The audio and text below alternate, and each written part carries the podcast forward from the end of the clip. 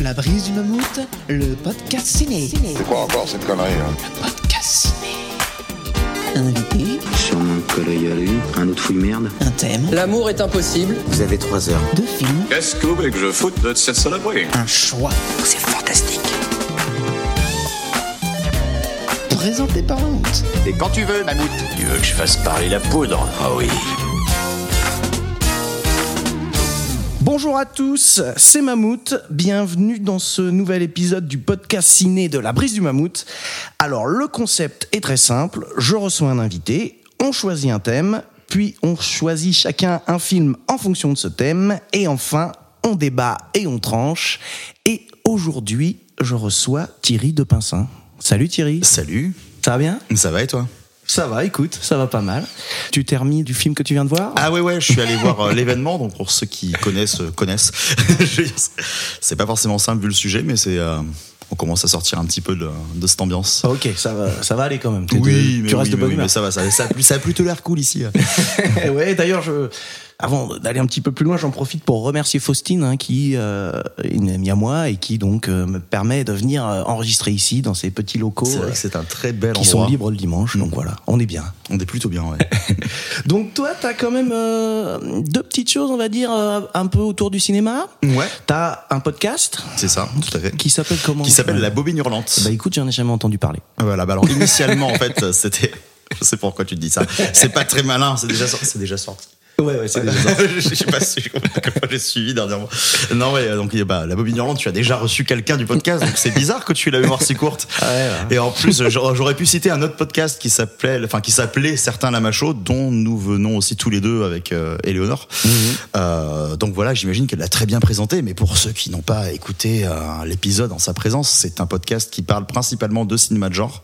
On veut essayer d'axer ça aussi vers le folklore horrifique prochainement. On sait pas trop comment on va s'y prendre, mais euh, on va y réfléchir. C'est sur un format mensuel où nous traitons de thématiques voilà, euh, d'investigation autour euh, du cinéma de genre. D'accord. Et le, le prochain épisode, ça va être sur quoi? Alors, le prochain, donc il sortira le dernier mardi de décembre, ce sera un podcast sur les Cluedo. Ah Voilà. Ok. En fait, on, on a une sélection de films. En fait, chacun, euh, enfin, on est trois personnes, donc du coup, euh, Jess, euh, Léo et moi-même. Et en fait, on a chacun choisi des films et on les tire au hasard. Et selon le film qu'on tire, on essaie de tirer une thématique. Là, c'était Six femmes pour l'assassin de Mario Bava que Jess n'avait pas vu. Ouais. Et on a décidé de faire voilà les les Woodonites en fait en général. Donc on a fait une sélection de films qui tournent autour généralement voilà d'une famille embourgeoisée en huis clos dans laquelle il y a un meurtre et qui sait qui a fait ça? Ça sort un peu du cinéma de genre et d'horreur mais on essaye voilà de traiter des thématiques assez différentes à chaque fois. Ouais, d'accord. Ouais, puis, du coup, c'est rigolo, quoi. Cluedo. Ça, Voilà. ça marche bien. Et euh, t'as aussi euh, un site sur lequel euh, tu fais quelques chroniques qui s'appelle. C'est ça qui s'appelle On se fait un ciné. On se fait un ciné, ouais. Tout ouais. à fait. Voilà où je suis dessus, je suis relecteur, je m'occupe des publications et j'écris aussi accessoirement. Et euh, on va en parler un petit peu, mais je crois que ton dernier article est complètement en rapport avec le thème du jour. Mmh, Ah, il y en Il y a a des dans- chances, ouais. Bah, enfin, il a même été décidé parce que j'ai vu un film pour ce podcast. D'accord. Donc c'est c'est quand même pas mal. Eh ben écoute, je te propose euh, d'attaquer alors. Ah bah alors on attaque. Passons à l'objet de ma visite. Vous venez me parler de quoi? T'as quel sujet? Ouais, bah au moins, on sait de quoi on parle, là, c'est clair. Le thème que nous avons choisi aujourd'hui est le cinéma au cinéma. Ça fait beaucoup de cinéma. Ah, ça fait beaucoup de cinéma. Donc ouais, euh, on s'est un petit peu demandé comment on va faire pour présenter ce thème. Et c'est tellement vaste euh, que je t'ai proposé de revenir sur la petite formule que j'utilise de temps en temps, c'est-à-dire qu'on choisit chacun deux films en rapport avec le thème. Et puis voilà, ça sert de présentation. Mais c'est vrai que c'est un sujet qui est énormément. euh, Il y a un verbe que je dois mettre là, mais je m'en souviens plus. Voilà.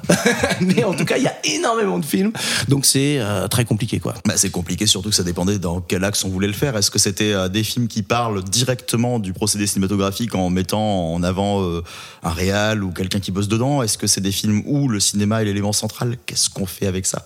On a fait un peu tout au final. On a fait un petit peu tout au final, c'est ça. On aurait pu trancher, mais on s'est dit que. Alors, quel film t'as choisi toi pour parler du thème? Alors moi j'ai choisi donc du coup ouais, deux films comme tu me l'avais demandé euh, ensuite. Euh, donc j'avais choisi Cinéma Paradiso voilà, de Giuseppe Tornatore, euh, donc qui est le film sur lequel j'ai finalement écrit un article parce que ça m'a vraiment bouleversé. C'est un film qui est assez culte, assez connu, que je n'avais jamais vu. Pour la petite histoire, ça se passe dans l'Italie. Alors c'est c'est plutôt années 40, années 50, puisque ça se passe au début pendant la guerre. Je pense que c'est la seconde, si je me trompe pas. Donc dans une toute petite ville. Donc on est en Sicile, en fait, on est dans un petit village, même on va dire, euh, voilà, qui où toute la vie est axée autour de ce cinéma qui est la dernière source de divertissement des gens euh, qui sont restés là pendant que les, euh, les gens sont partis au front.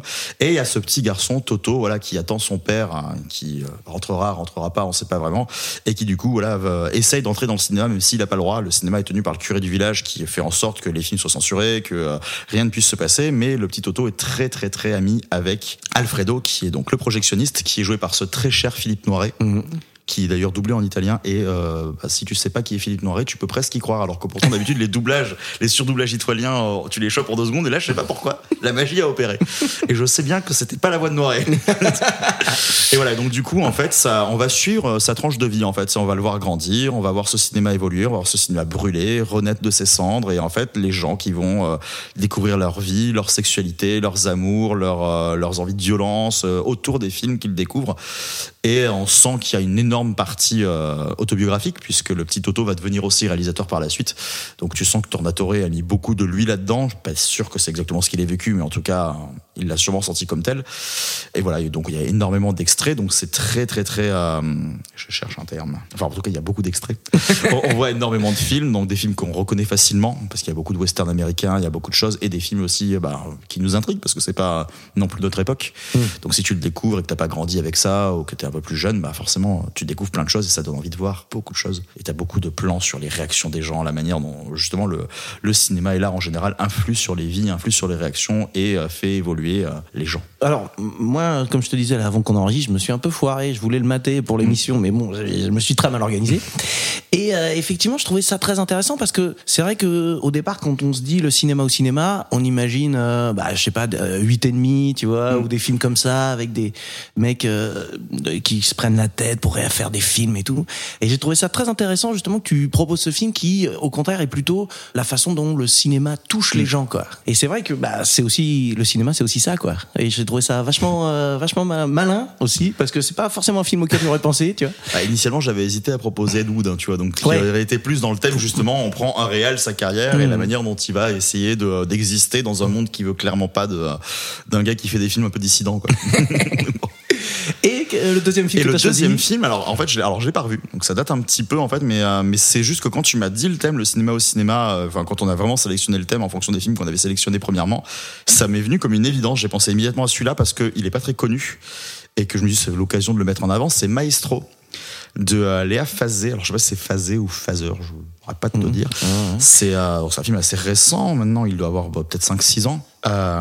Ouais, j'ai pas noté la date, mais ouais, je, je regardais dans mes petites notes, mais non, j'ai pas noté, mais c'est avec ça. ouais. euh, c'est Pio Marmaille. Lonsdal et euh, Pio Marmaille Mm. et donc du coup euh, c'est basé aussi sur enfin c'est un scénario de Jocelyn Quivrin qu'il avait écrit avant son décès et donc du coup ça a été en partie aussi pour lui que le film a été fait et euh, il apparaît je crois d'ailleurs dedans si je me souviens bien mais il a pas pu il avait pas pu finir le tournage si je me rappelle si je me rappelle bien parce que tu vois là c'est un peu vague je, je crois qu'il était mort avant. Il était- il mais était qu'il a- mort il avant, mais avait c'était le scénario qu'il avait fait, ouais, effectivement. Avec euh, la réalisatrice, Mm. c'est lui qui devait réaliser au départ, c'est ça. Et, euh, et C'est ça. finalement, elle a tenu à ce que ça, c'est un projet qui lui tenait énormément à cœur. ouais. ouais. Et du coup, ça va raconter l'histoire donc d'un acteur joué par Pio Marmaille en fait, qui euh, rêve de devenir le grand acteur américain, machin, mais qui est envoyé sur un petit tournage euh, en campagne française avec donc un réalisateur qui est, alors je- le nom je vais pas le dire, mais c'est euh, en réalité c'est Eric Romer, mais on pas le dire. alors attends. du coup, moi, je l'ai maté cette semaine. Il s'appelle Cédric. Ouais, je me souviens plus. Ro- Rome, euh, Rome, enfin bon, bref. On, on comprend tout On, de suite. on a hein. tout à fait compris le principe. Moi, j'ai plus eu l'impression des fois de voir euh, des films de Chabrol, plus dans le champ, dans, le- dans le sens où ils bataillent tous sur le catering, sur le côté, euh, le tournage de se passer de manière cool, euh, voilà. Enfin, et du coup, en fait, il va découvrir une autre ambiance avec. euh, il va se rendre compte qu'en réalité, un film qui, enfin, les films qui ne l'intéressent pas sont passionnants à tourner. Et c'est ce que j'apprécie beaucoup, en fait. Et du coup, voilà, on est totalement sur une équipe de tournage qui tourne un film avec euh, bah, des moments d'humour euh, assez sympathiques, mais sans que ce soit trop poussé. On a surtout les galères de l'ingé son qui, euh, ce pauvre garçon, n'arrive pas à, à à faire ses sons seul. Et croyez-nous, si vous avez déjà fait des tournages, c'est compliqué de faire un son seul quand toute une équipe ne met pas du sien. Mais voilà, il y a, y a une espèce de douceur en fait qui, se- qui se dégage de ce film. Ça, on peut pas forcément dire que ça va raconter une énorme épopée, mais ça raconte une évolution d'un point de vue voilà sur le cinéma d'auteur français. Ça donne envie d'en regarder. Ça donne envie voilà de se lancer tous les contes d'hiver, d'été, d'automne et, et de printemps. euh, dès que t'as fini ça, ou de regarder le genou de Claire, tu vois, c'est vrai que ça m'a vraiment donné envie de me relancer dans Romer euh, dès l'instant que j'avais fini ça. Et euh, ça donne voilà des sentiments sur la nouvelle vague, ça donne énormément de choses en fait. Et je trouve que ça apporte beaucoup et que c'est très accessible à tous ceux qui pourraient être euh, hermétiques à ce type de cinéma en se disant forcément ça a l'air d'être un film d'auteur français chiant.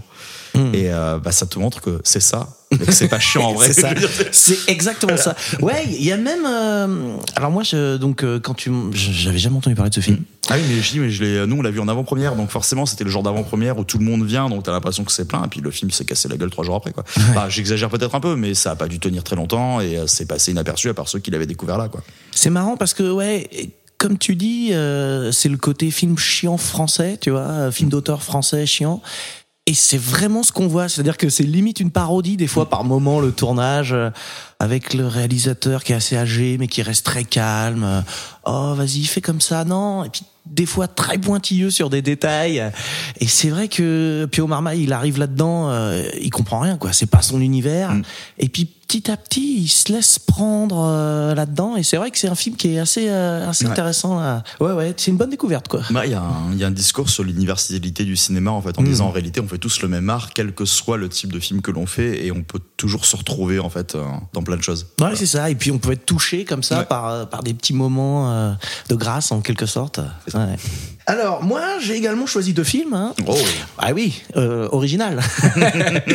Alors le premier film que j'ai choisi c'est Soyez sympa rembobiné euh, de Michel Gondry donc voilà. euh.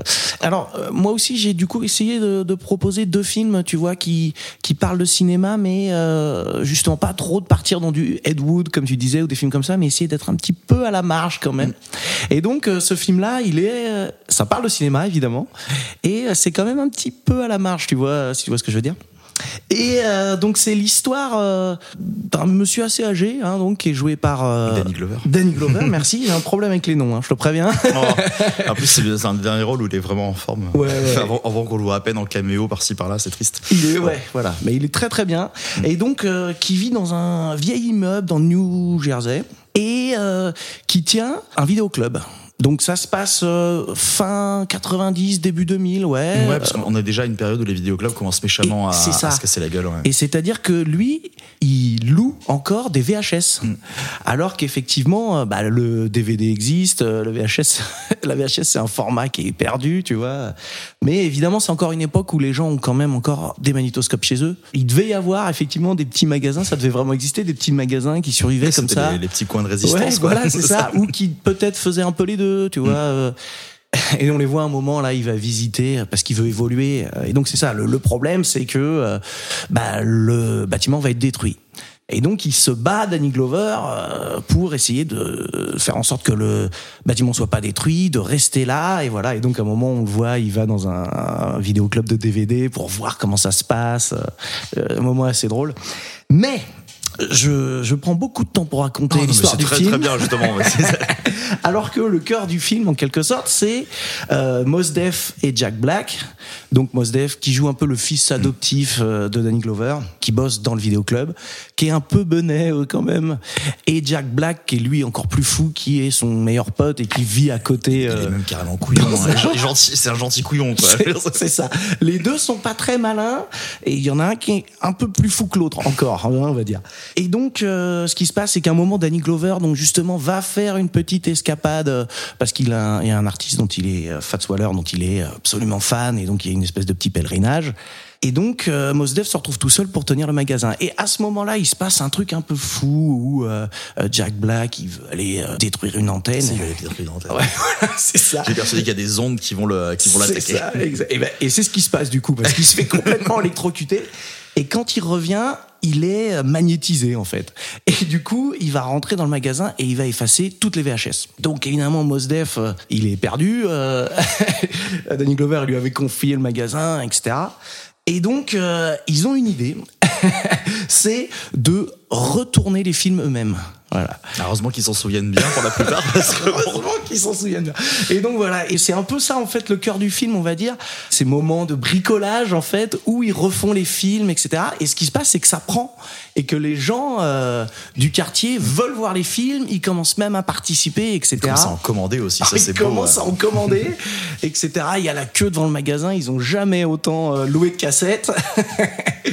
et, euh, et ouais, c'est ça. Donc c'est à la fois euh, ce côté euh, un peu euh, magique du cinéma, donc d'en faire, de participer. Il y a le côté aussi bah, un peu peut-être, enfin je l'ai pas vu, mais du coup il y a un, un lien avec Cinéma Paradisio peut-être sur ce que le fait cinéma aux, aux gens aussi. Hmm. Oui, bah le lien, oui, le lien est forcément là. C'est vrai qu'après il est traité totalement différemment. C'est très- là, j'ai ouais. plus l'impression qu'il rend aussi un ciné, un hommage à- au petit cinéma en utilisant les grands films. Ouais. Hmm. C'est, c'est quand même des mecs qui vont refaire à la main des films qui initialement étaient quand même très budgétés. Quand les mecs te refont Robocop, c'est Ouais. budgété tous, mais euh, ou te refont des trucs voilà qui nécessitent quand même des moyens. Et Hmm. tous les gens adorent quand même ces films-là parce qu'il y a ce côté fait maison, ce côté-là.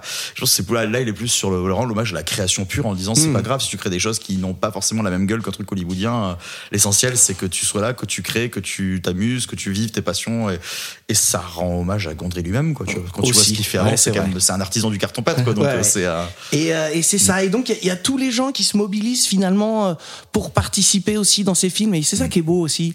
Et ce côté où tout le monde essaie de se réunir pour aussi sauver cet immeuble et ce quartier. Et donc, tu as tout ça qui est lié. Et alors, le truc qui est très marrant, c'est qu'ils ont vraiment fait les films. Les films suédés, comme ils disent, hein, parce que c'est ça. Ça vient de Suède, c'est une version suédée. Et donc, euh, ils ont vraiment fait les films. Et à l'époque, il y avait un, un site. Alors, je n'ai pas vérifié s'il existe toujours, ah, sur lequel vérifié ça, ouais. on pouvait voir les films, euh, la version suédée des films.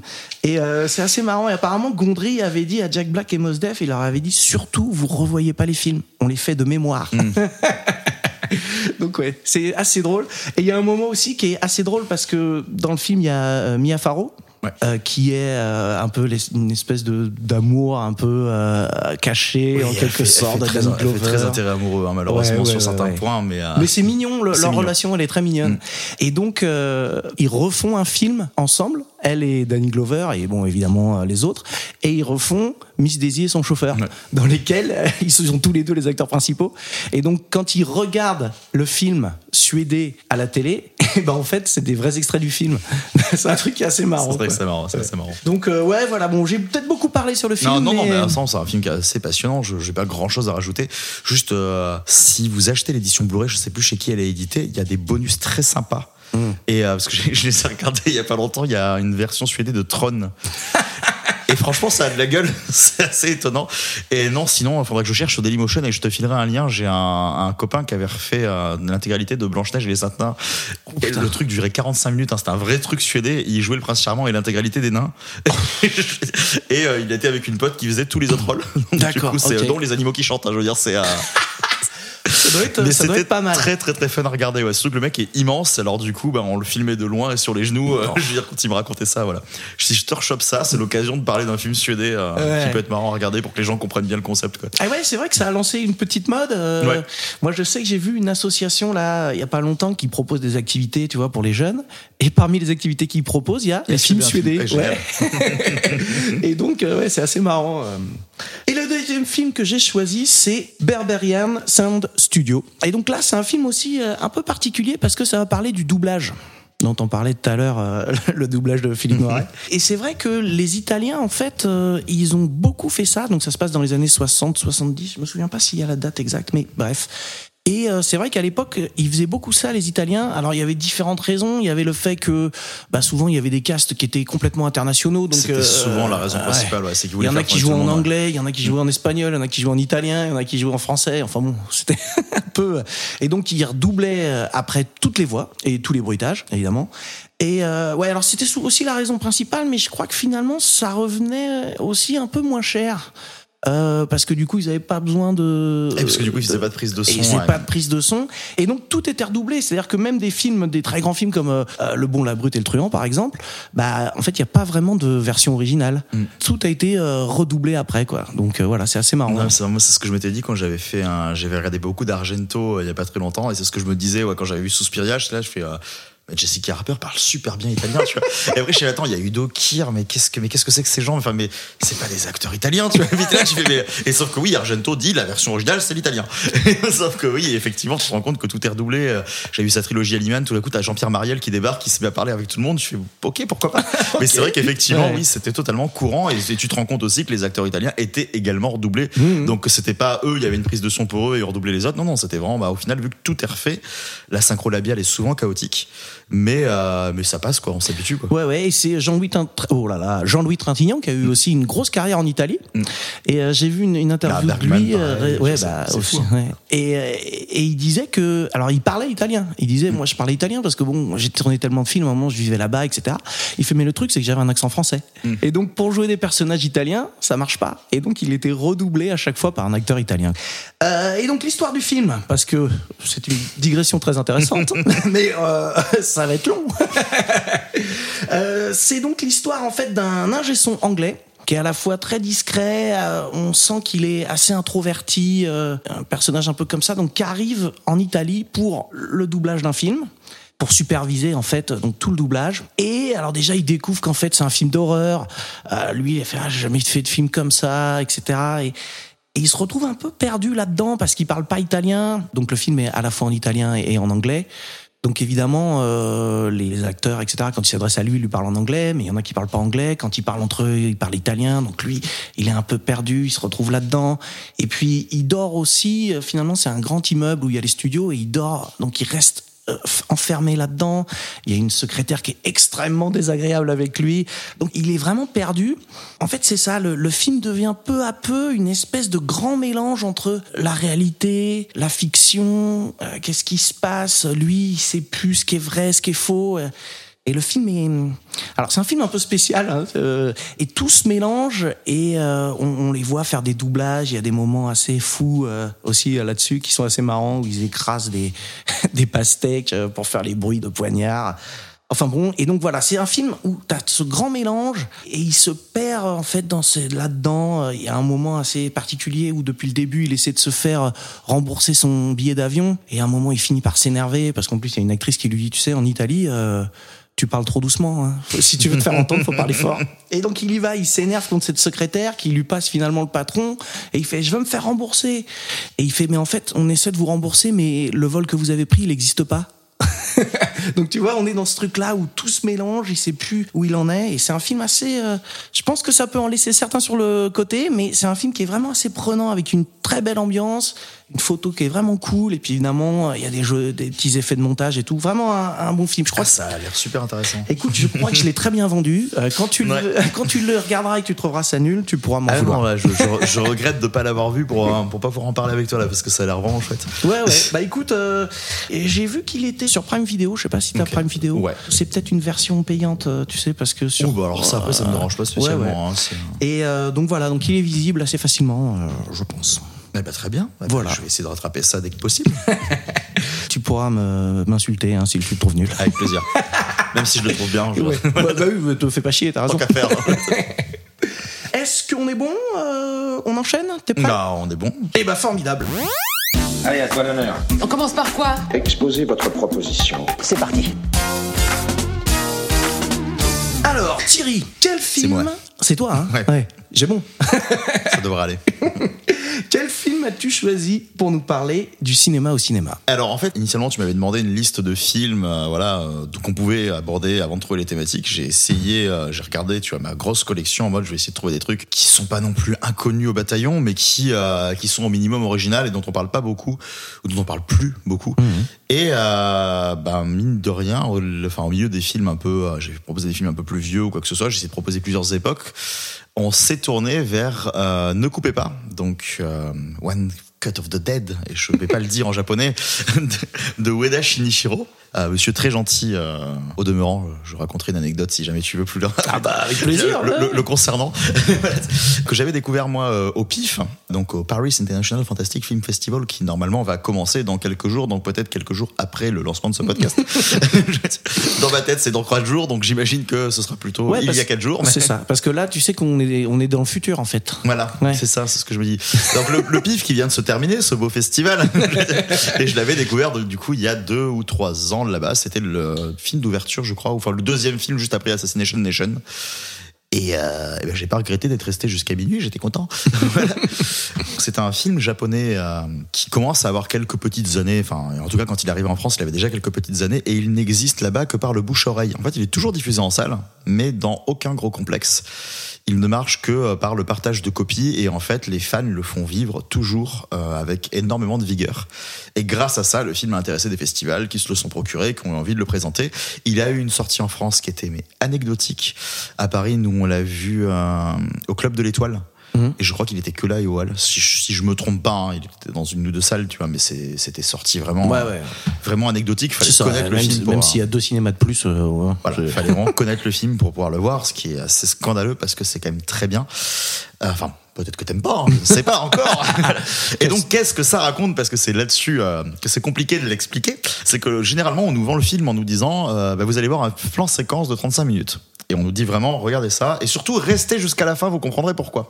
C'est comme ça qu'on me l'a vendu. Et donc effectivement, donc euh, c'est l'histoire de ce réalisateur qui doit faire un film de zombies, mais qui trouve ses acteurs excessivement mauvais et qui du coup, euh, bah, pour euh, faire en sorte que ça fonctionne, il va, enfin, il est censé faire son film de zombies. Il voit bien que les acteurs n'y croient pas, donc il va invoquer des vrais zombies qui vont débarquer sur le tournage, vont vouloir bouffer tout le monde, et du coup les acteurs sont convaincants et lui il les poursuit avec sa caméra pour continuer à tourner son film. C'est tourné effectivement en plan séquence en 35 minutes. Ça ne ressemble à strictement rien. C'est très moche. Il y a des faux raccords de partout. Effectivement, tout le monde joue très mal. Il y a tout le temps des problèmes de perche, la caméra qui tombe et euh, tu te dis mais qu'est-ce qui se passe? Et en fait, le film est en deux parties. La deuxième partie étant euh, le fait que tu as regardé un film fictif qui apparaît. Donc là, là, tu te retrouves dans la réalité où on commande à ce petit réalisateur du dimanche euh, qui ne fait que des épisodes de téléfilms pourris euh, de faire un film. Et il se dit ok ma fille me méprise parce qu'elle aimerait bien que je sois un grand réalisateur. Je vais faire le film de ma vie. Et du coup il propose un film de zombies en plan séquence. Et il veut tout donner pour faire ça. Et donc du coup en fait on va revoir le tournage en comprenant tous les problèmes. Parce que du coup ils vont se passer devant nous. C'est hilarant c'est super drôle. Et on revit le tournage une seconde fois dans un contexte qui est totalement euh, différent et c'est absolument jouissif je sais pas si tu as ressenti ça mais euh, Ouais, écoute, bah moi, tu- en fait, euh, alors j'avais entendu parler euh, du plan séquence. euh, C'était un, un truc dont on parlait autour du film, qu'il y avait un grand plan séquence, etc. Mais je savais pas bah, l'histoire, tu vois, parce que du coup, on me l'a. Bah, là, on a un peu spoilé, mais pour parler du film, on est obligé. Ouais. On est obligé, malheureusement. Mais c'est ça. Donc moi, j'ai regardé le film et effectivement, je regarde ça et je me dis putain, c'est un peu nul. En plus, on comprend rien parce que tu sais, de temps en temps, la, la caméra est intradigétique. De temps en temps, les mecs parlent au caméraman. De temps en temps, tu les vois apparaître devant toi tu fais qu'est-ce qu'il fout le et- caméra ouais, c'est ça. devant moi Et puis de temps en temps, elle est, théoriquement, elle est pas là. Et puis, euh, pff, enfin, tu fais, mais qu'est-ce qui se passe? Effectivement, il y a des trucs bizarres. Il y a des, à un moment, la, la caméra qui est posée par terre, on voit rien. Il y a des trucs. Et, je me suis dit, mais qu'est-ce que c'est que ça, quoi? Et effectivement, c'est vraiment hilarant quand tu re- revois tout ce qui se passe après, toute la préparation, machin, tout ce qui foire et tout- toutes les galères qu'ils ont pendant le tournage. et que tu comprends tout. Et à chaque fois qu'il y a un truc bizarre, tu fais, ah bah oui, d'accord. Ah ouais, ok.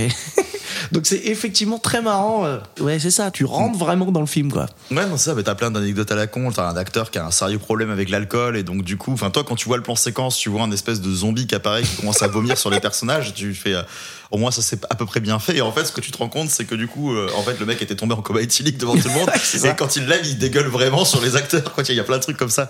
Et euh, c'est vrai que nous, on nous avait dit, soyez tolérants, surtout, euh, attendez vraiment la fin du plan séquence, vous allez voir. hein. Et c'est vrai que pendant tout le truc, tu te dis, bon, je veux bien être tolérant, mais. euh, C'est quand même un peu nul. c'est compliqué, quoi. Et nous- enfin, tu, tu te fais toutes tes raisons. On est dans un festival de films de genre, c'est la séance de 22h30. Donc, c'était fait une raison en disant, allez, c'est un réalisateur qui a envoyé son truc en insistant pour qu'on le diffuse. Et ils se sont dit, oh, c'est un plan séquence de 35 minutes, si c'est pas bien. On est là, c'est des films à l'arrache. Moi, je m'étais vraiment fait une raison, tu vois. Et puis après, quand tu vois le truc, en fait, c'est extrêmement malin, quoi. Et en réalité, le film est très bien pensé. Et le film te met en, en garde, on va dire, contre toutes les couilles de tournage. Je pense que c'est le manuel. Tu veux être réalisateur, tu regardes ça, tu vas comprendre plein de trucs qu'il faut pas faire. Et ça, c'est cool pour ça.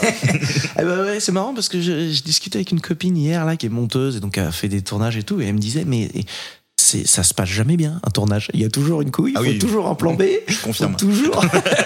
et donc euh, parce qu'en fait du coup je, je lui parlais de, de ce film là et elle me disait ah ouais mais mais c'est vrai en fait. c'est vraiment comme ça, c'est le bordel. Alors le truc c'est ça, c'est qu'il faut quand même regarder. Si tu regardes euh, la première partie, il faut la regarder quand même de façon euh, assez attentive entre guillemets Ouais. pour euh, vraiment Oui, euh, prendre le, le- la deuxième partie. euh, si on sait, on va faire attention. Mais comme tu dis, le côté un peu nul de- du truc fait qu'on peut- regarder puis tu te dis c'est pas long. Ouais, c'est ça. Dans le pire des cas. on peut, on peut regarder son téléphone vite fait ou et du coup on rate des trucs qui sont Ah oui, expliqués tous les après. détails sont importants. Ouais, tous les détails sont importants. L'exemple que je peux citer, moi, qui m'a fait, enfin, qui m'a vraiment, je pense que, enfin, en plus, on était vraiment hilar, quoi. Et l'avantage de le voir dans un festival où les gens sont habitués à voir ce genre de film, c'est que t'as une ambiance en plus de salle, et là, tu peux te marrer à gorge déployée, personne va te juger. c'est euh, dans le film, donc dans le plan séquence à l'intérieur du film, t'as euh, la caméra est toujours très basse. Toujours très basse, toujours à hauteur, tu vois, euh, voilà, enfin, tu comprends pas trop pourquoi, mais euh, du coup, des fois, tu vois pas les visages des personnages, tu c'est chelou, quoi. Et puis, tout à coup, euh, ça tombe, Mhm. la caméra tombe par terre, tu comprends pas trop, tu fais, ça bouge pas. Tu vois, tu vois les gens qui courent autour et la caméra est Tu par vois- terre. tu vois des pieds. Mhm. l'herbe devant, tu fais, on voit rien, quoi. Et là, pof, la caméra revient, tu vois qu'elle se relève, elle est en hauteur. Et là, tout à coup, t'as des zooms et des zooms et des zooms et des zooms et des zooms. Et tu fais, mais qu'est-ce que c'est que ça, Qu'est-ce qui se passe? Et puis, quand tu vois, donc, le, quand tu vois le vrai film, tu as, donc, t'as le chef-op, en fait, qui se fait une scoliose juste avant le début du tournage et qui a extrêmement mal. Et donc, du coup, tu comprends pourquoi la caméra est très basse parce que le mec, il court derrière les acteurs, mais il est, il est totalement penché. Et à un moment, il doit passer à l'intérieur du bagnole et là, son dos le détruit. Il tombe par terre. Et tu as son assistante qui récupère la caméra. Son assistante qui, pendant une demi-heure, le harcèle en lui disant qu'il faut faire des zooms parce qu'elle adore les zooms. Et lui, il dit jamais je ferai pas le moindre zoom dans ce film. Et tout à coup, tu la vois, donc il reprend la caméra et qui court derrière les acteurs en n'arrêtant pas de toucher ses objectifs. Et tu repenses à ce passage du film, tu fais putain, c'est pour ça. Voilà, et c'est super drôle, et c'est l'un des nombreux exemples du film qui regorge euh, d'imagination.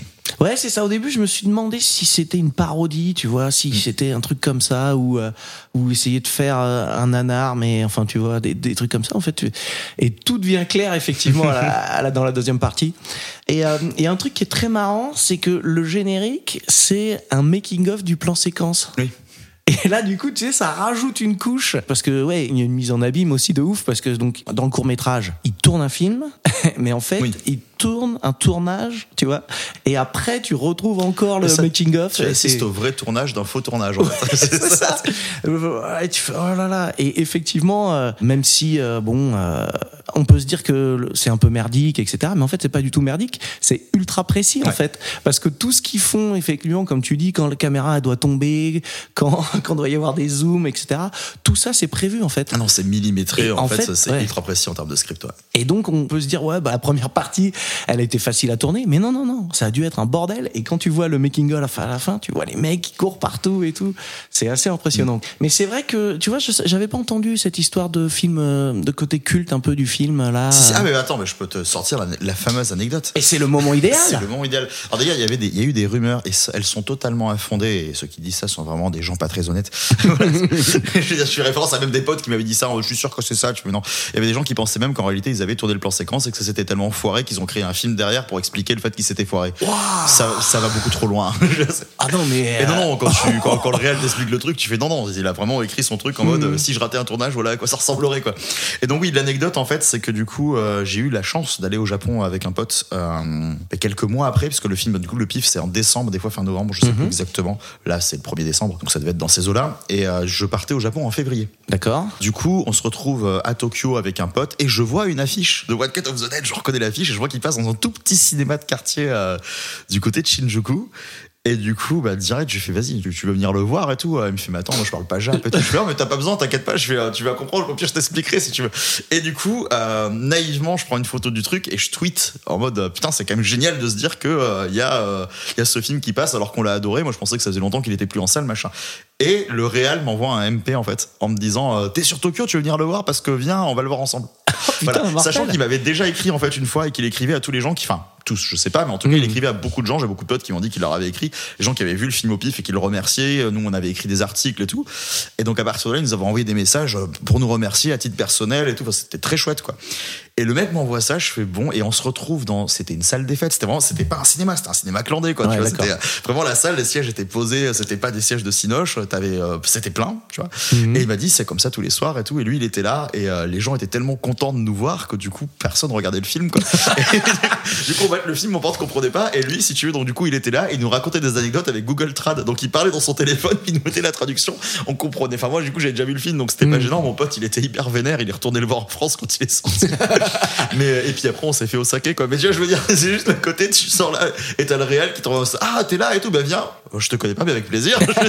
et c'est vrai qu'il y, a- il y a ce côté convivial. Tu vois que c'est le cinéma indé japonais, tu vois que c'est des gars qui galèrent pour faire euh, vivre leur film, en fait, et qui sont juste ravis de se dire, euh, putain, ça existait à l'international, quoi.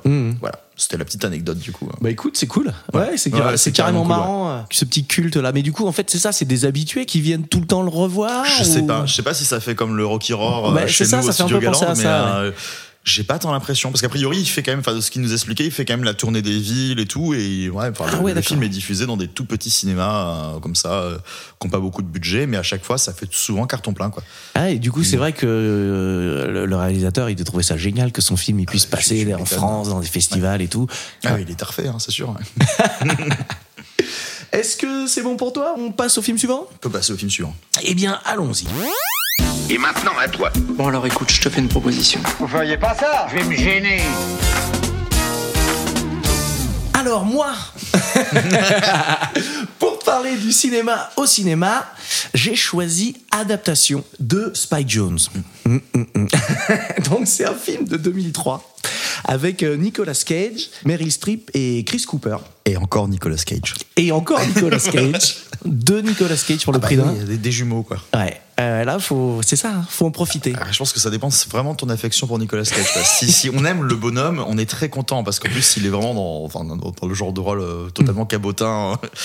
Mais oui, il faut apprécier d'avoir deux Nicolas Cage à l'écran quand même. Ah, c'est l'avertissement que tu mettrais au film. Attention, il y a deux Nicolas Cage? non, pas à ce point, parce que c'est pas non plus le Nicolas Cage qui est dans l'exagération totale, comme on le voit souvent, enfin dernièrement surtout. Là, c'est un peu plus subtil que ça quand même, mais oui, on est- avec lui tout le temps, quoi. Du coup, c'est Donc le film a été euh, écrit, parce que c'est très important. oui, oui, oui, c'est plus, là plus là. que Spike Jones. hein, c'est, euh, Il a été écrit par Charlie Kaufman. Donc, euh, alors, l'histoire se passe en fait, euh, on voit des images du tournage pendant le tournage de Dans la peau de John Malkovich. Que bah, le même duo a fait, euh, donc pareil, euh, Charlie Kaufman euh, au scénario et euh, Spike Jones à la, à la ré- réalisation. Donc ça se passe dans cette période-là, donc on va dire ouais, fin 90, euh, parce que le, le film est sorti en 99, donc ça doit ça. être 97, 98. Bon bref. Et en fait, euh, c'est l'histoire de Charlie Kaufman à qui on confie l'adaptation d'un roman et donc il doit écrire le scénario. voilà, donc il va galérer énormément et on va suivre euh, bah, ce personnage qui est à la fois euh, atteint par euh, des phobies sociales, très névrosé, euh, au bord de la déprime, qui doute énormément et donc on va le suivre dans toute euh, la réalisation du scénario, quoi. Voilà. Je, je le dis comme ça. hein. Ouais. Et alors, ce qui est fou, c'est qu'en fait, c'est vrai. Enfin, c'est vrai. C'est quasiment biopic. En tout cas, pour le début, on va dire. hein.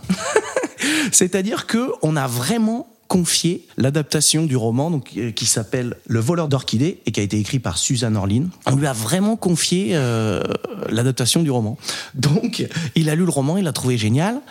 Et en fait, il s'est rendu compte que bah, c'était compliqué parce que il n'y avait pas vraiment d'histoire qu'on pouvait euh, utiliser pour créer un scénario de cinéma. Donc il a galéré, il a galéré, et donc on le voit dans le film, on le voit galérer, on le voit chercher des idées.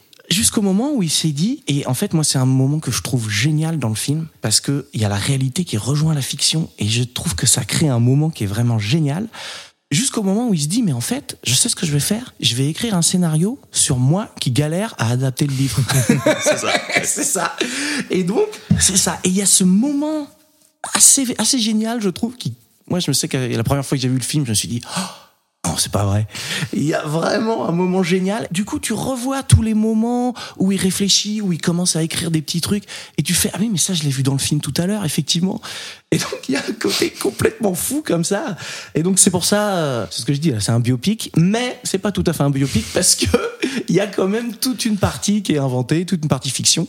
Et notamment, t'en parlais là juste avant, euh, le frère Ah, jumeau. le quoi. frère jumeau, oui, parce que moi j'ai quand même vérifié, parce que en fait, je- j'avais déjà eu la réponse, ayant déjà vu le film il y a longtemps, mais j'ai quand même eu, re- eu de nouveau un doute en me disant Attends, il a vraiment un frère jumeau ou pas Kaufman et, et évidemment que non. Et, en, donc mais par contre, le frère jumeau a une page Wikipédia avec écrit euh, C'est un personnage fictif inventé par Charlie Kaufman. Mais- Ah, En plus, c'est une projection, parce que c'est le, le frère évidemment qui a les mêmes problèmes que lui, c'est aussi un scénariste, sauf que lui. Il a du succès, il y arrive facilement. C'est même trop facile pour lui, puisque quand il propose à son frère de l'aider, il est là en disant non, parce que toi, tu vas régler ça en un claquement de doigts. Moi, c'est pas possible, tu vois. Je dois vraiment partir en introspection, alors que lui, mais moi, je te l'écris en deux secondes, ton scénar, tu vois. c'est vraiment, c'est, euh, c'est la projection de ce qu'il adorerait être, sauf qu'il est bloqué par des centaines de démons, ce pauvre Charlie. Ouais. Et quand tu vois les, on en parlera sûrement après, mais quand tu vois les films qu'il réalise, euh, effectivement, tu sens que ça va pas très bien pour monsieur. C'est Mais, clair. euh, mais oui, son frère jumeau qui, qui est une folie totale. Et puis même, c'est, ça te montre les procédés, euh, surtout de scénarisation. Quoi. Je veux dire, est-ce que le scénariste écrit vraiment son scénar ou est-ce qu'il se renseigne, tu vois? Et lui, il a besoin de se renseigner, il a besoin de rencontrer l'écrivaine, il a besoin de lui poser des questions pour se rendre compte qu'au final, elle se fout peut-être un peu de sa gueule sur ce qu'elle veut bien raconter ou pas, qu'il y a peut-être d'autres histoires à fouiner. C'est, euh, il- Enfin, c'est son, c'est son frère qui se rend compte de ça. c'est ça, oui, là, ouais. Ouais, ouais. Charlie Kaufman devient Elise Lucet, tu vois. C'est en mode, je vais plutôt, je vais élucider le mystère plus qu'écrire mon scénar, quoi. Et tu sens que à la fois il est passionné et à la fois il en a rien à foutre ce perso. Tu sais, il passe toujours d'un extrême à l'autre. C'est Ouais, ça ouais, qui, ouais. me, qui me passionne, quoi. Ouais, c'est ça. C'est un peu son opposé en fait, euh, le frère, parce qu'il y a, comme tu disais, le côté pour lui c'est facile, etc.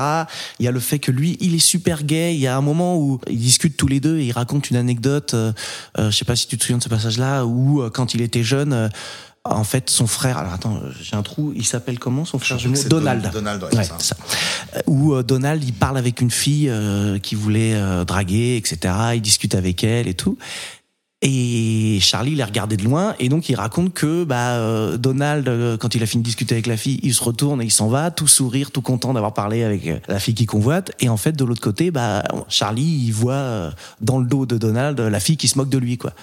Et lui, il dit mais euh, tu vois, euh, toi t'étais content, mais en fait elle se moquait de toi, etc. Et Donald, il dit mais en fait euh, moi j'ai décidé euh, que euh, ce que j'étais c'était ce que j'aimais. Donc il fait moi j'ai aimé ce moment, j'ai aimé cette fille.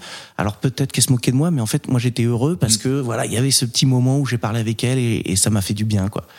Et tu sens que dans la dualité euh, des pers- enfin, du, du personnage qui est le même au final, il, a, il parle aussi du rapport aux autres Mm. et de la difficulté du rapport aux autres dans le rapport aux femmes parce que tu vois justement Donald a l'air d'être un dragueur invétéré qui veut tout le temps avoir une femme au bras mais à chaque fois elle le refuse un petit peu au dernier moment et Charlie qui lui est celui qui n'arrive à rien il est maladroit pas que ce soit il les fascine par contre et c'est elle qui viennent vers lui et qui essaye de enfin, justement de le draguer je pense au personnage de Judy Greer qui joue une serveuse justement qui s'amourache un peu de lui mais en tout cas les Et c'est un peu bizarre parce que c'est bizarre, mais en tout mm. cas, les personnages viennent vers lui naturellement, Mhm. alors qu'il est le premier à dire je veux pas. Ouais, ouais, et, ouais. euh, et au contraire, le Donald qui lui cherche constamment euh, ce genre de contact, c'est plutôt lui qui se fait repousser, ou qui finit par arriver des fois à ses fins. Bien sûr. Mais euh, tu sens qu'il a plus de difficultés que celui qui pourtant ne veut pas de ça. Je trouve ça assez marrant comme dualité quoi. Et euh, il y a aussi le fait que il représente, enfin, dans ce que euh, écrit le, son frère Donald, euh, ça représente un peu tout le côté euh, que justement Charlie lui rejette un petit peu le côté parce qu'en fait il va écrire un film de serial killer.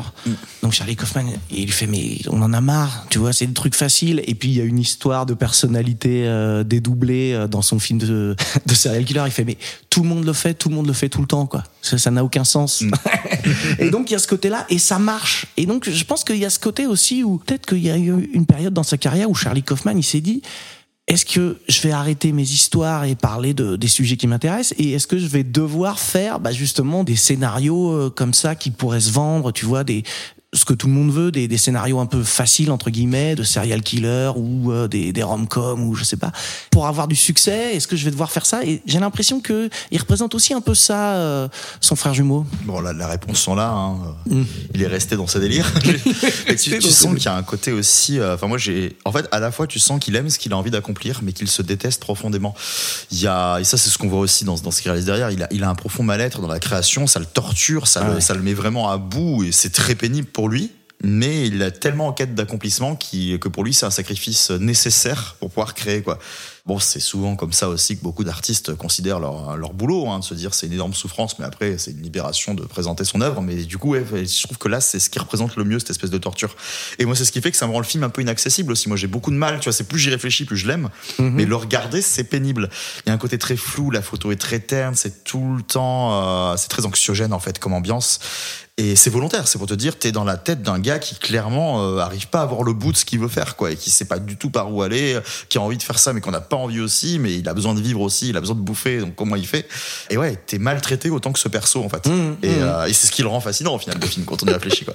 C'est ça. Et du coup, c'était, comme je disais, euh, c'est quand même un point qui est important, c'est que ça se passe pendant le tournage de dans la peau de John Malkovich. Et du coup, il y a John Malkovich. Et du coup, voilà, il y a John Cusack, a- c'est assez marrant.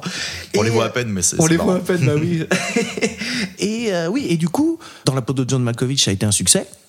Mais ça veut dire que en fait, toute cette histoire, c'est avant le succès de Charlie Kaufman. Bien sûr. Et donc, il y a cette question aussi de, euh, ouais, de euh, qu'est-ce que je vais faire? Et J'écris des scénarios sur moi, mais qu'est-ce qu'on en a à foutre? Qu'est-ce que, est-ce que ça va marcher? Euh, Donc, il y y a- il y a aussi ce doute-là, effectivement, euh, et c'est- cette difficulté. On voit que c'est très dur. Ouais, puis il y, y a aussi la volonté de non-succès aussi, parce que le succès, ça lui apporterait justement de devoir ensuite euh, bah, faire du produit à la chaîne, euh, Mhm. ce dont il veut pas, quoi. Le côté, il est sous les projecteurs, donc on va lui proposer plein de choses, et du coup, il peut plus créer.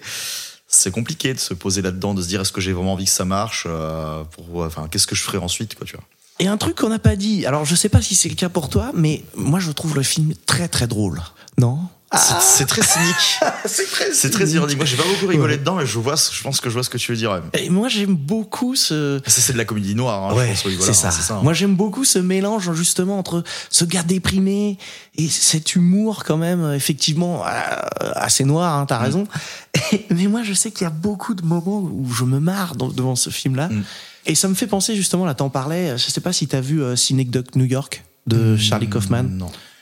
non, je pense juste à, enfin, du coup, à Noëlisa et à celui qu'il avait fait dernièrement euh, sur Netflix. Ouais, celui-là, il est, il est, Juste pour- finir, ouais. il est, il est dur. Hein. Ah oui, mais celui-là, quand je, quand je encore. dis que j'ai l'impression que ce mec se Ouais. déteste, c'était surtout Oh par rapport à là. celui-là. Quoi. Mais Synecdoche New York, donc, c'est un film qui donc il a écrit et qui réalise.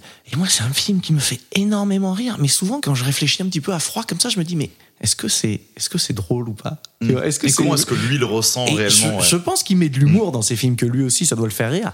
Mais je serais pas étonné qu'il y ait plein de gens qui disent Ah, c'est horrible, c'est trop déprimant, etc. Mais bon. Moi, ça me fait beaucoup rire. C'est un truc qui me fait. Il y a un, un personnage qui est très drôle, en tout, en tout cas, qui génère beaucoup de rigolade pour moi dans le film. C'est le personnage, alors attends, de euh, Robert McKee, qui est euh, le gars qui fait des séminaires sur Ah comment. oui, euh, euh, joué par Brian Cox. ouais. voilà. Il fait des séminaires sur comment écrire un scénario. Et tu sais que ce mec, il existe vraiment. D'accord. Mais en même temps, oui, ça m'étonne pas. Il y a plein de gens qui existent de toute façon entre Ouais. ceux qui se jouent Bah. eux-mêmes et, euh, et Mhm. ça, oui, non, bien Ouais, sûr. Et c'est un mec qui est connu justement pour ses euh, séminaires, etc. Mais c'est un mec qui est un peu moqué parce qu'en fait, il a jamais eu un scénario porté à l'écran, tu vois. Mais il fait des grands séminaires comme ça où il explique comment faut écrire un scénario. Et donc, euh, Tu penses au passage de la voix off c'est ça Ouais, Ah, voilà. passage de la voix off. C'est ça. Donc, euh, en fait, le truc, c'est que Donald va au, au séminaire et il finit par convaincre Charlie d'y aller. Alors que Charlie, il veut pas parce qu'il sait que ça va être des, il va arriver avec des grosses ficelles, etc. Et il finit par y aller, c'est ça. Et donc, on a ce moment qui est vraiment marrant où euh, donc il y a Charlie Kaufman qui est assis euh, dans l'amphithéâtre là en train d'écouter à moitié euh, McKee qui parle. Et en fait on entend euh, en voix off effectivement le, les pensées de Charlie qui, est prêt à se barrer. Et au moment où il va se lever on entend le personnage de Mackie qui est en bas dans l'amphithéâtre qui fait et surtout pas de voix off. Des voix off c'est nul c'est pas du cinéma. Et donc là au milieu d'une phrase il se coupe euh, sais pas et trop il se rassoit. C'est toujours à se demander ce qu'il veut dire par là, tu vois. Est-ce que justement il est en train de dire voilà, je vous montre ce que c'est qu'une faiblesse scénaristique ou est-ce qu'il envoie chier le procédé en disant moi j'en vais quand même, quoi, tu vois, juste avant quoi, Mais- quoi que dise ce mec, quoi, tu vois. Et c'est ça. Alors, euh, juste pour l'anecdote, j'ai vu que maintenant, dans ses séminaires, Robert Mackie, il précise à chaque fois que euh, c'est pas vrai, il a jamais dit que la voix off c'était nul. il dit Charlie Kaufman m'a fait dire ça, mais c'est pas vrai. Et donc ouais, et c'est ça qui est marrant, c'est qu'après ils ont une discussion en tête à tête. Euh, Charlie Kaufman, il l'interpelle euh, à la sortie du truc et ils vont boire un verre et ils discutent ensemble. et comme tu dis, il y a tous les conseils que donne euh, le mec, c'est-à-dire tout ce qu'il faut faire et tout ce qu'il faut pas faire. Et en fait, quand tu quand tu fais la, somme de tout ce qu'il dit, et ben tu te rends compte que Charlie Kaufman, il a tout mis dans son scénario. Il a mis tout ce qu'il faut faire, et il a mis tout ce qu'il faut pas faire. Et donc, tu vois, et tu fais putain, mais c'est génial. Il y a une voix off, et la voix off, elle va revenir. Surtout même ça se finit sur une voix off, tu vois. Et ce moment-là où il faut pas mettre de voix off, hop, il se rassoit. Et effectivement, il y a ça, il y a. Ouais, c'est un truc qui me fait marrer, c'est qu'il lui dit euh, ce qu'il faut, c'est que tu leur donnes du waouh à la fin de ton film. Et donc, effectivement, le film, Oui, c'est- même ce qu'il dit, c'est que le, euh, on s'en fout réellement du contenu du film tant que tu sors une fin digne de ce nom, les Voilà. gens se rappelleront que de ça. On peut te dire un truc pareil. Ça. Et donc, il, qu'est-ce qui se passe? Et bah et c'est là aussi qu'on sent que la fiction euh, elle prend le pas sur la, la, réalité sur le la partie biopic entre guillemets du début. Et qu'est-ce qui se passe? Et bah c'est que la fin elle devient waouh justement. Et il lui dit mais surtout tu mets pas de Deus ex machina. Et évidemment à la fin il y en a un quoi. Et donc c'est ouais pour ça tu vois. Moi c'est tous ces procédés là qui me font beaucoup rire en fait mais qui sont peut-être pas drôles et qui surtout rendent le film encore plus inaccessible qu'il ne l'est déjà quoi. Je veux dire Mhm. c'est assez compliqué je pense de se poser devant un truc qui va te proposer une réflexion sur euh, comment faire du cinéma. Je veux dire pendant deux heures entre prenant le chou comme pas possible. Enfin, je trouve ça très fun hein, tu vois mais c'est vrai que je peux comprendre aussi que ça laisse côté que ça passe pas du tout rire aussi à cause de ça parce que tu te dis putain mais devant quoi est-ce que je me suis retrouvé quoi? Alors c'est vrai, on a parlé de Nicolas Cage. Euh, Il y a Chris Cooper qui a eu Oscar et Golden Globe. Hein, ah mais ça oui je me renseigne jamais sur les prix mais effectivement Ouais, ouais, ouais. c'est sympathique Euh, bah, du meilleur second rôle. Donc euh, voilà. Meryl Streep, je la trouve vraiment géniale dans le film. Donc elle joue le, le rôle de l'écrivaine. Elle a eu le Golden Globe aussi. Elle elle, est- elle a un prix à chaque rôle Meryl Streep Ouais. Mais, c'est euh, pas un- c'est pas un reproche mais c'est vrai qu'elle a quand même euh, un prix à chaque rôle et pour le coup, elle est géniale. hein. oui oui Oh oui enfin, Ouais, moi, je la souvent génial de toute façon Et alors, il y a un truc qui est marrant aussi, c'est que le, le scénario, pardon, il est crédité aux deux. C'est-à-dire, il est crédité à Charlie et Donald Kaufman. C'est en grande partie pour ça que j'ai cherché d'ailleurs à ressortir. J'ai fait, attends, moi j'avais vu qu'il n'existait pas. Et pourquoi il est crédité? Je vais vérifier. Non, voilà, mais après pourquoi pas? Je veux dire, c'est la mise en abîme veut ça. Et Ouais. va jusqu'au bout de son délire. Et, euh, je sais pas si c'est simple à obtenir auprès d'une prod d'avoir un scénariste fictif, quoi. Mais bon. Ben, et tu sais que du coup, quand euh, il a été nommé aux Oscars aussi, il l'a pas eu. Euh, mais il était nommé, c'était pas Charlie Kaufman, c'était Charlie et, et Donald Kaufman, c'est fun ça. Et il a eu un BAFTA, donc c'est l'équivalent euh, des Oscars, mais en Angleterre. Ouais, en Angleterre, ouais. Et en fait, ils ont eu un BAFTA. C'est-à-dire que est-ce que quelqu'un déguisé en Donald est venu sur scène récupérer Non, le prix mais apparemment, il, la, la, la- la- l'inst- euh, l'institution, je sais plus comment elle s'appelle, qui donne les BAFTA, elle avait précisé. Par contre, il y aura qu'un prix, il va falloir que vous vous le partagiez. C'est mignon. c'est mignon. C'est mignon. Donc voilà. Et pareil aussi dans le, ça c'est un petit détail, mais dans le générique, les deux sont euh, écrits séparément. C'est par ordre euh, d'apparition. Donc au tout début, on voit Charlie Kaufman, Nicolas Cage, et un peu plus loin, Donald Kaufman, Nicolas Cage.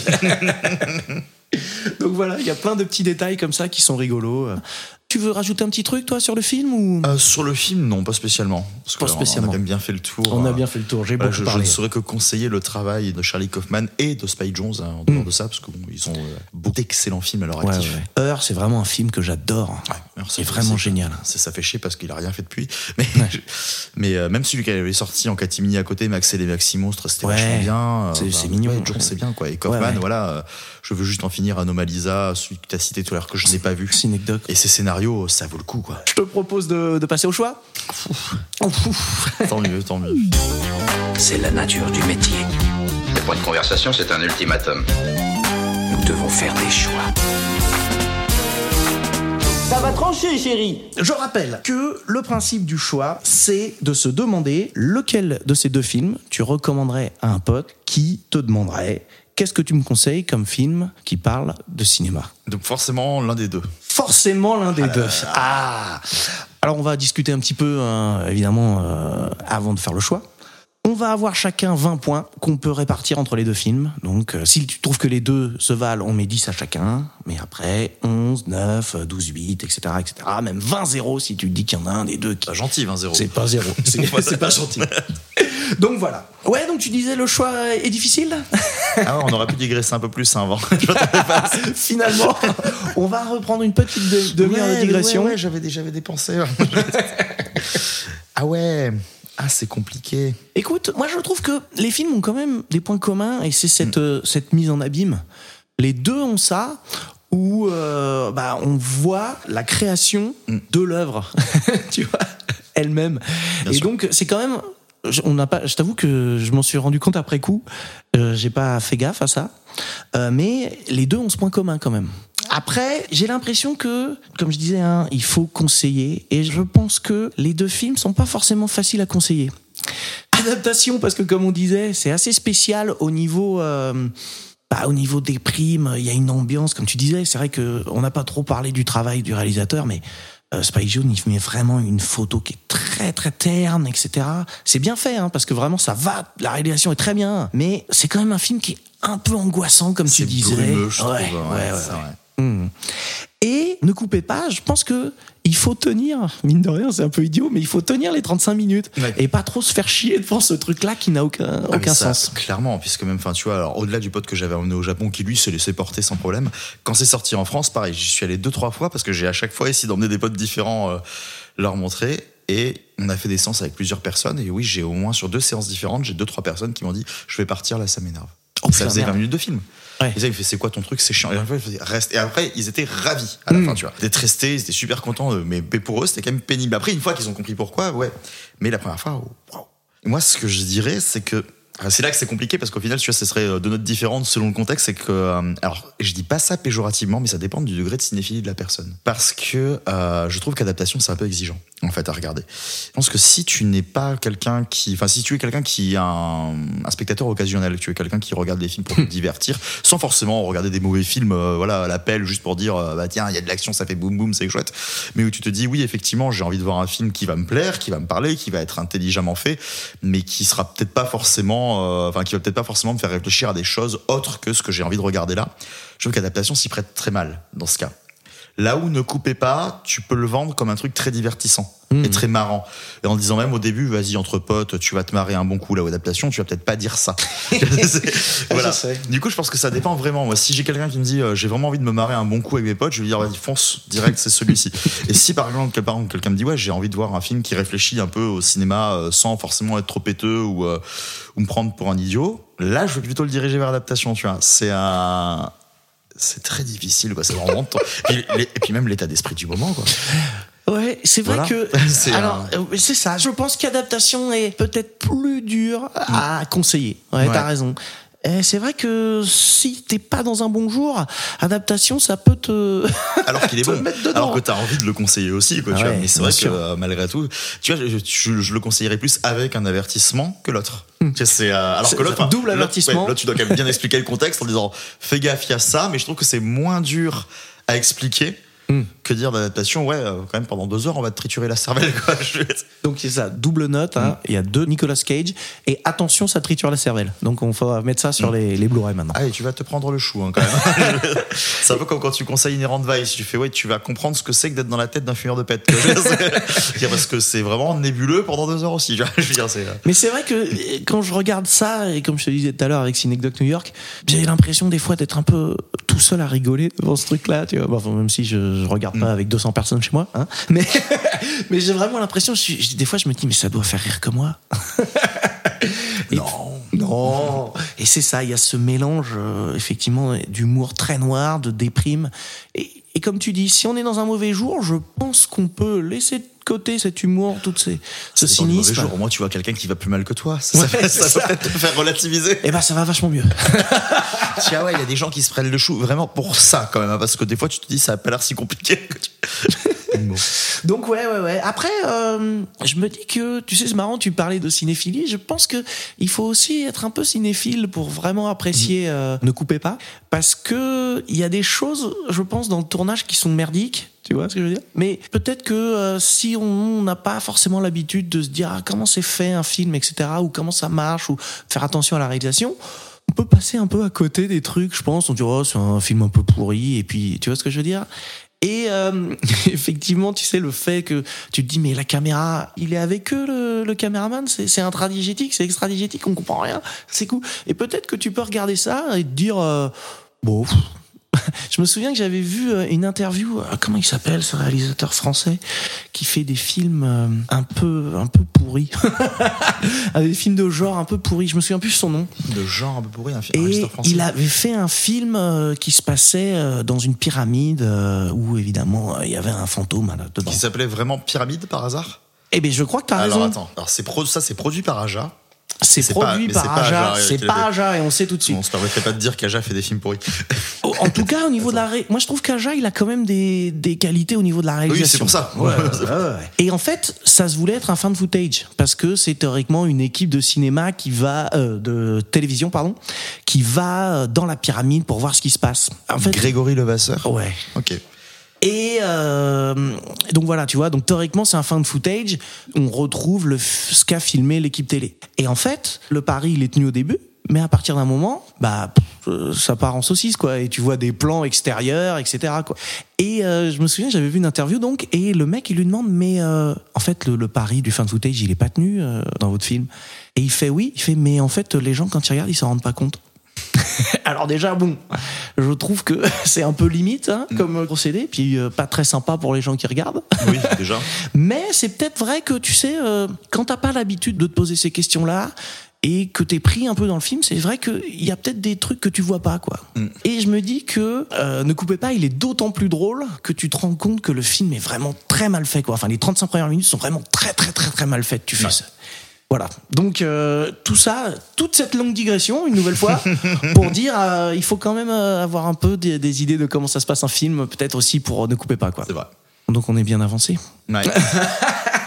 Ah ouais, mais bon, en même temps, comparer et noter, c'est pas mon fort, moi. C'est c'est pas ta spécialité. Ouais, ah, je suis pas fan du principe déjà. je- Enfin, là, en l'occurrence, ça va parce que c'est juste sur une certaine échelle, tu vois. Mais c'est vrai que Mm. généralement, quand on me dit alors tu mets quelle note, je mets pas de note.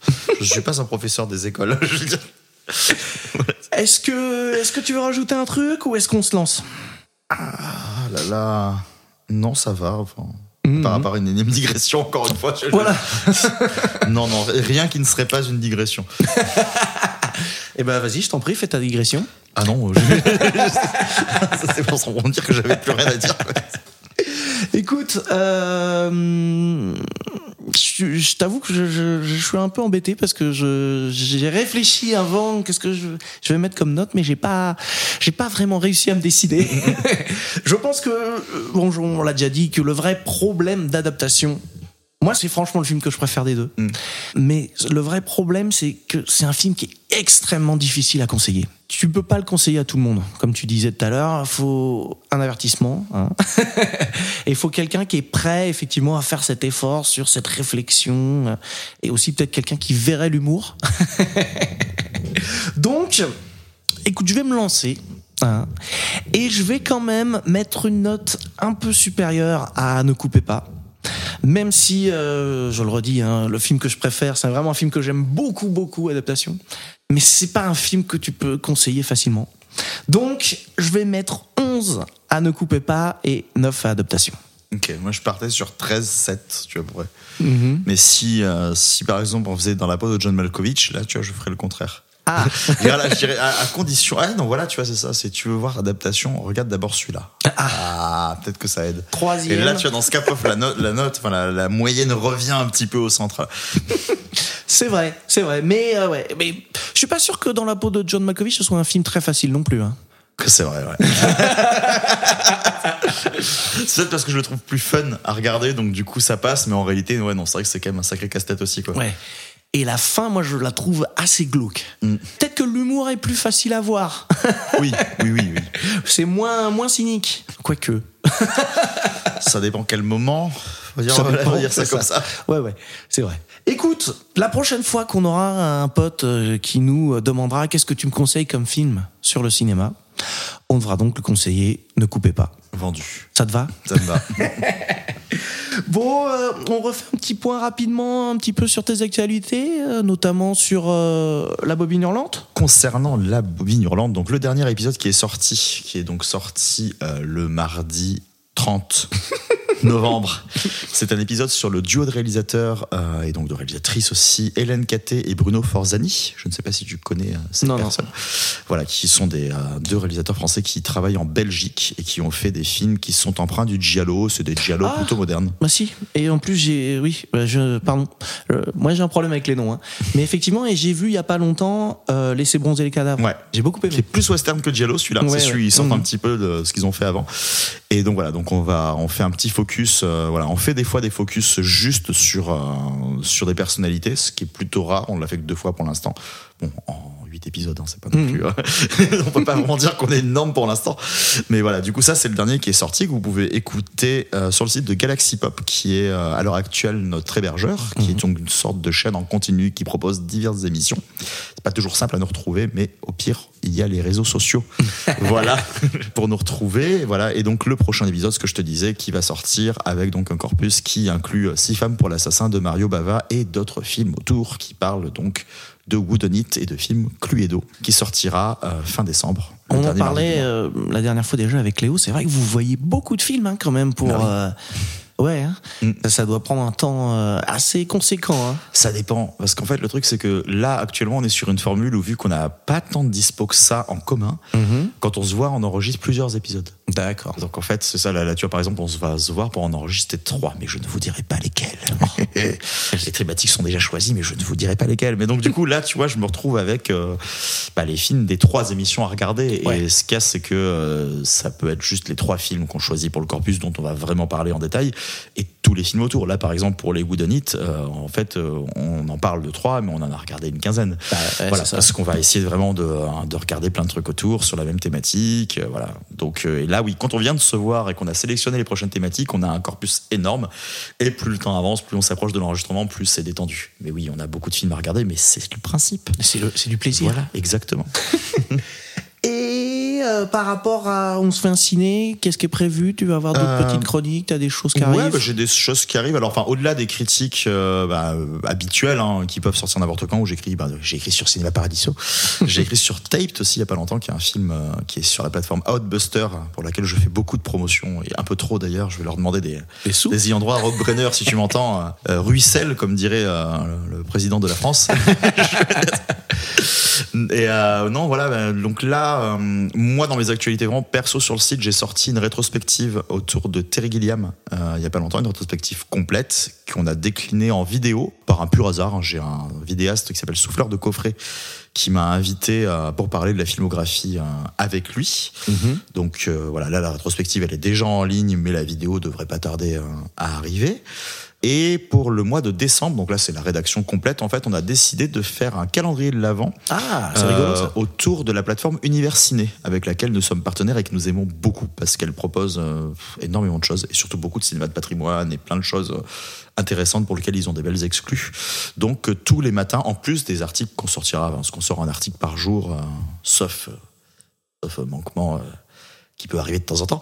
Voilà, on sortira tous les jours, donc du coup le matin un article qui, enfin sur un film qui est sur cette plateforme pour la mettre un peu en avant parce que c'est une bien belle plateforme, bien plus que tout ce que les gens regardent malheureusement, et que des T'as fois c'est dire, bien t'as failli mettre- dire un nom là. ah, j'ai failli dire un nom. Ah, on a déjà cité un tout à l'heure qu'on n'a pas, dont on n'a pas envie de parler. Mais voilà, Universiné, Outbuster, tu vois, Shadows. Mais, euh, Pensez aux petites plateformes, c'est eux qui Il me proposent les semble bons que films. par Prime, tu peux, euh, Tu peux, tout à fait. t'abonner à Universiné. Ouais, oui, c'est ça. Bah, maintenant, Prime a beaucoup de partenariats. Et Mhm. le problème, c'est qu'ils englobent un peu tout. Donc, du, ce qui fait que maintenant, si tu veux, euh, quand tu vas sur des sites qui recensent les endroits où ils sont, on te dit que c'est sur Prime, alors que ça fait pas partie de leur catalogue. Ouais, ouais. Ça, c'est Et pas quand très sympa, sur ça. Prime, il faut rajouter un peu de sous pour s'abonner Ouais, à l'autre. évidemment. Alors si après ça peut permettre de leur donner de la visibilité, de les faire exister, on va pas s'en plaindre non plus. Mais c'est vrai que moi depuis que j'ai regardé leur catalogue, euh, voilà, enfin moi j'ai d'un côté euh, des films difficiles à trouver sur Hotbuster et de l'autre côté des films euh, des grands classiques et plein de trucs super sympas sur Universiné. euh, pas besoin des Netflix et compagnie quoi Mm. à ce stade. voilà. Tu l'as dit. Hein, Je l'ai dit, je l'ai dit. Je biperai. Disney Plus. Quelle horreur. Je, je le dis pas souvent. hein. Bon bah Thierry, écoute, merci beaucoup d'être venu. Bien, merci à toi. C'était vraiment très sympa. Et puis bah, alors j'ai toujours du mal à, à conclure. Et là, je vais essayer un truc. Je vais dire euh, au revoir. Ah bah, au revoir. Voilà. J'espère que je l'ai pas dit comme Giscard parce que bon. T'es resté assis. Hein.